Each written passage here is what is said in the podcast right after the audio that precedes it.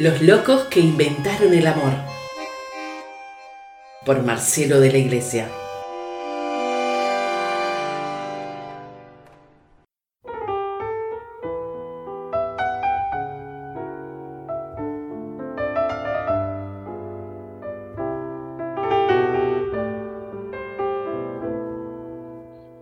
Hoy, en Dejando Huellas, quiero centrarme en ese testigo silencioso del comer nuestro de cada día. Ese testigo que guarda en su memoria todos los momentos de una casa. Ella es el lugar donde se reúnen para comer, para compartir, para celebrar. Puede ser de muchas maneras, puede ser de madera, de vidrio, de plástico, alta, ratona, plegable.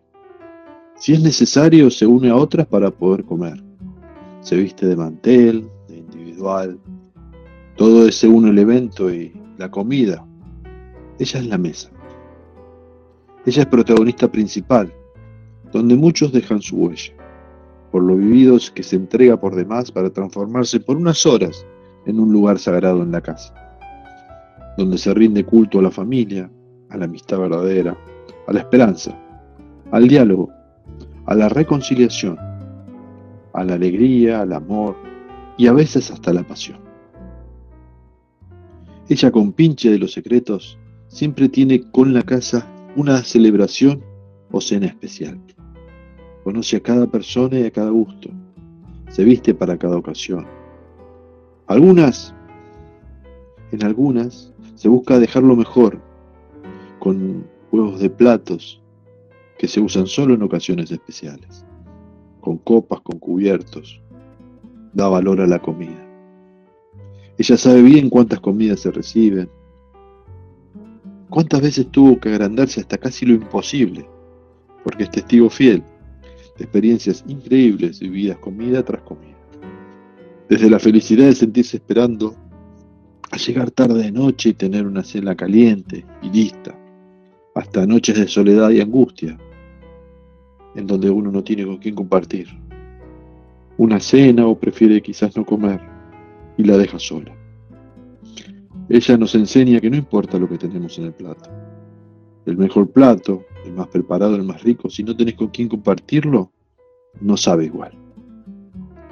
Y si se da en medio de una discusión, de una pelea o quizás de un agravio, no se saborea, no saborea ese momento.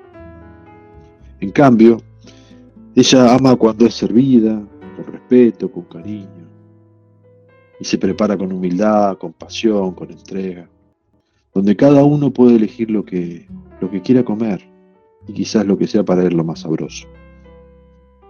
Ella desea ser receptora de sueños, de proyectos, de celebraciones, de logros cumplidos.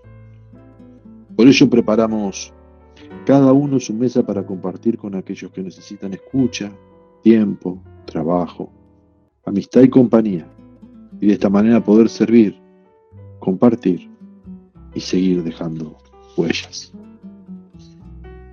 Quiero una mesa de cedro, hermano, hermano carpintero, a donde coman mis hijos, hermano, el pan bendito y eterno.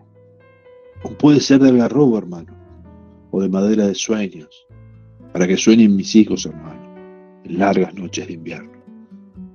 Yo quisiera que en mi mesa nadie se sienta extranjero, que sea la mesa de todos, territorio del encuentro, que sea mesa de domingo, mesa vestida de fiesta, donde canten mis amigos esperanzas y tristezas. Quiero una mesa bien fuerte, hermano, hermano carpintero, mesa de casa paterna, hermano, de esas que aguantan el tiempo, mesa de quedarse solo, hermano, y de llorar en silencio. De olvidar ingratitudes, hermano, y soñar en el regreso. Dejando huellas, Carlos Navarro Pierre y la mesa de Teco Carabajal.